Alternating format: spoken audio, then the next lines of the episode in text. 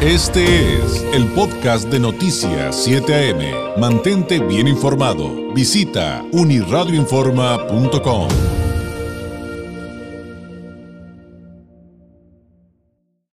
Eh, le agradezco que nos tome la llamada la licenciada María Guadalupe Plaza Medina, vocal ejecutiva de la 05 eh, Junta Distrital del INE Baja California. Licenciada, ¿cómo está? Muy buenos días. Muy buenos días, David. Muy bien, muchas gracias pues le, decía al público, hay que seguir aprendiendo de democracia y, creo que estos ejercicios eh, tienen una particularidad importancia. Platícanos, por favor, licenciada, en qué consiste, cómo podemos entender todo lo que representa este ejercicio y también sabemos que son diferentes etapas, todas muy importantes. Así es, pues mire, eh, básicamente el día de hoy queremos hacer del conocimiento de la ciudadanía que actualmente el Instituto Nacional Electoral está llevando a cabo la consulta previa, libre e informada en materia de autoadscripción calificada para la postulación de candidaturas a cargos de, federales de elección popular a los pueblos y comunidades indígenas. Eh, ¿Cuál es el objeto de esta consulta? Bueno, el objeto de esta consulta es recibir las opiniones, propuestas, planteamientos sobre la forma en la que debe acreditarse la autoadscripción calificada para la postulación de candidaturas al amparo de una acción afirmativa. Pero ¿qué nos referimos cuando hablamos de autoadscripción? En términos llanos, cuando hablamos de autoadscripción, queremos decir que esta es la capacidad que tiene una persona para considerarse parte de un grupo indígena como un acto voluntario, por el hecho de tener un vínculo cultural, histórico, político, lingüístico o de algún otro tipo que define su identidad como parte de una comunidad indígena. Y específicamente cuando hablamos de autodescripción calificada, es esta eh, eh, cuando se requiere que esta identidad o pertenencia que una persona dice tener a un grupo indígena pueda ser corroborada o reconocida con elementos objetivos pues, por una facultad, con una autoridad facultada para ello, ¿verdad? Nos podría, perdón que la interrumpa, licenciada, pero nos podría poner un ejemplo porque de repente como que ah, nos, nos cuesta, la, bueno, a mí, no sé, el público a lo mejor comparte conmigo esta duda, comparte conmigo esta duda, pero, pero ¿cómo demuestro? ¿Cómo demuestro esos vínculos para, para verificar de manera certera esta autoadscripción indígena calificada? Eh, y, y podría darnos, no sé, como le decía, algún ejemplo? Justamente este es el objeto de la, de la consulta, David. Mire, cuando se aplicó esta medida en los dos procesos anteriores, hubo candidatas y candidatos que aspiraron o tuvieron incluso una candidatura ostentándose como parte de, de, este, de, una comunidad indígena sin serlo. Mm, es decir, hubo una simulación. ¿Por qué? Porque no había unos criterios certeros, específicos, bien definidos para definir esta autoadscripción. Entonces, justamente este es el objeto de esta consulta, la construcción de unos lineamientos que contribuyan a garantizar que estas personas que van a acceder a una candidatura diciendo ser indígenas o pertenecer a una comunidad indígena, efectivamente lo sean. Y no se lleve a este ejercicio de simulación en cuanto a que cuando un partido político va a candidato o una candidata, digan eh, que esta persona pertenece a una comunidad indígena para tener esta candidatura sin que lo sea.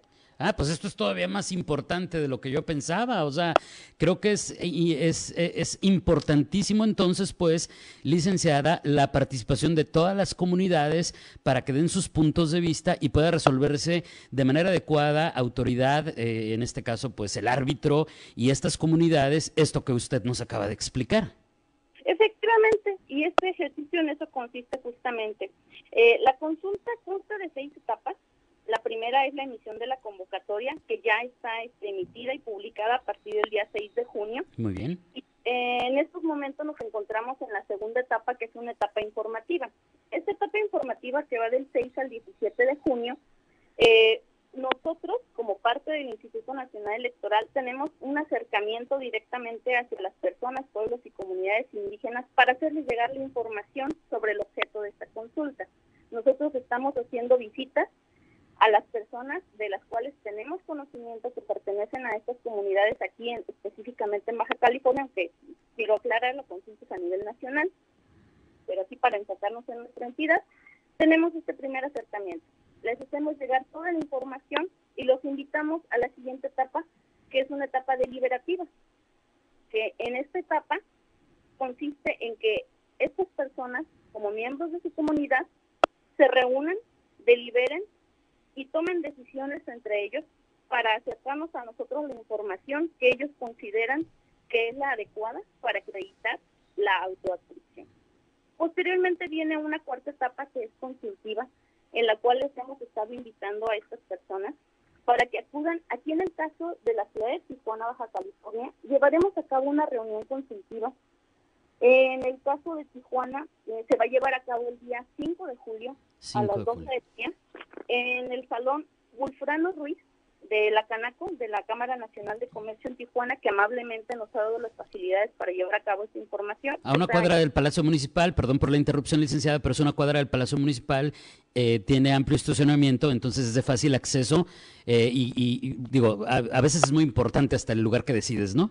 Exactamente, justamente eh, elegimos un lugar que estuviera, em, digamos, céntrico, con, este, con facilidad de acceso para que todas las personas que decidan acudir, porque debo de decirlo, esto es una invitación abierta, es una invitación a personas, a comunidades, a organizaciones que se autoadscriban como indígenas y por supuesto todas las personas, ciudadanía en general, que les sea de interés el tema, pues también son bienvenidos a esta reunión consultiva y en esta reunión consultiva justamente llevaremos este ejercicio de deliberación y de, eh, de recabar la información sobre las opiniones y las propuestas que los miembros de las comunidades y pueblos originarios nos presentan.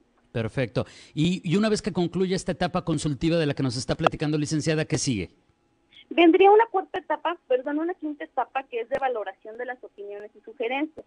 En esta quinta etapa, eh, a través de la Dirección Ejecutiva de Prerrogativas y Partidos Políticos del Instituto, se analizarán las propuestas recabadas en todo el país ¿Para qué? Para dictaminar sobre la procedencia de las mismas. Y en una última etapa, que ya sería de conclusión y dictamen, el Consejo General del Instituto estará presentando eh, ya lo que es el lineamiento propiamente para definir los criterios de la autoadscripción calificada. Este dictamen se va a construir de las propuestas que nos presentan los miembros de los pueblos originarios. Y, y, y, y una vez que, que concluya la labor eh, del INE. Em, ¿Qué pasa con todos estos lineamientos, con todo lo que se defina para este tema de la autoadscripción calificada de comunidades originarias e indígenas? Este lineamiento que se busca construir sería un, un elemento normativo para su aplicación en el próximo proceso electoral próximo proceso electoral 2023-2024, a la hora de la definición de las candidaturas, este sería el lineamiento que aplicaría para determinar cuáles son los elementos objetivos que una persona debe de reunir para postularse en una candidatura indígena. Perfecto. Ahora, eh, me imagino que esto también eh, tiene eh, especial relevancia en cuanto a los antecedentes que dejará para otros grupos, licenciada, o qué me podría comentar respecto a eso. Estamos platicando esta mañana con la licenciada María Guadalupe Plaza Medina, vocal ejecutiva de la 05 Junta Distrital del INEBC. Se lo pregunto porque en este momento estamos hablando de la autoadscripción en materia de comunidades indígenas, pueblos originarios, pero hay otros sectores, ¿no? Y, por ejemplo, incluso aquí en Tijuana, en Baja California, hubo controversia con otros grupos para las cuotas, eh, em, no de género, las de mm, la comunidad LGBTIQ, la, la de la diversidad. ¿Esto sentaría precedente para otros grupos, para otras eh, materias de autoadscripción? Probablemente sí. También esto quiero precisar que esta, esta consulta deriva del acatamiento a una resolución del Tribunal Electoral del Poder Judicial de la Federación, que fue la autoridad que instruyó al Instituto Nacional Electoral la elaboración de estos lineamientos. ¿Qué se busca en todo momento? Bueno, pues que todas las reglas, todas las, este, pues sí, pues todas las reglas básicamente que se aplican en el juego electoral, pues tengan, estén dotadas de certeza, ¿verdad?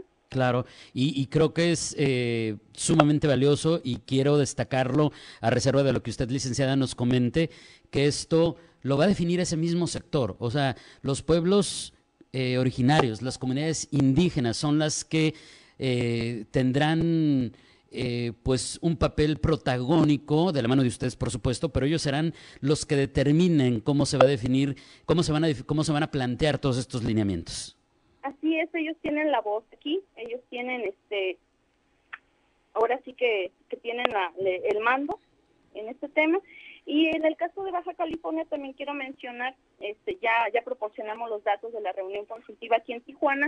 No obstante, se van a hacer también reuniones consultivas en el municipio de Mexicali, de Ensenada y en San Quintín, por supuesto, que es donde existen este, una mayor concentración de, de pueblos y comunidades indígenas. Y si me lo permite, David, también quisiera comentar que como en todos los ejercicios democráticos que lleva a cabo el instituto, esta consulta también lleva de la mano una convocatoria para toda la ciudadanía que guste sumarse como observadora u observador en la misma y que lleva el procedimiento que, que rige eh, en términos generales la observación electoral en los procesos electorales. Cualquier persona que esté interesada en acreditarse como observadora de la consulta puede acudir a cualquiera de las juntas ejecutivas del Instituto Nacional Electoral. Eh, debe de presentar requisitos mínimos entre los cuales están una copia de su credencial de elector y llenar el formato de solicitud y con esto estaría en posibilidades de observar todas las etapas de la consulta que se está llevando a cabo. Muy bien, entonces es un trámite muy sencillo, muy facilito, muy rápido, pero sí hay que registrarse si queremos, si queremos ser observadores. Licenciada, le agradezco enormemente este tiempo, esta explicación y pues seguimos con los micrófonos abiertos para todo lo que tenga que ver con enriquecer los procesos democráticos de nuestro país, de nuestra Baja California. Muchas gracias. Al contrario, David, muchas gracias, este, como siempre, por brindar este espacio para la difusión de las actividades de la institución. Muchas gracias. Gracias y muy buenos días. Es la licenciada María Guadalupe Plaza Medina, vocal ejecutiva de la 05 Junta Distrital del Instituto Nacional Electoral aquí en Baja California. Este fue el podcast de Noticias 7am. Mantente bien informado. Visita unirradioinforma.com.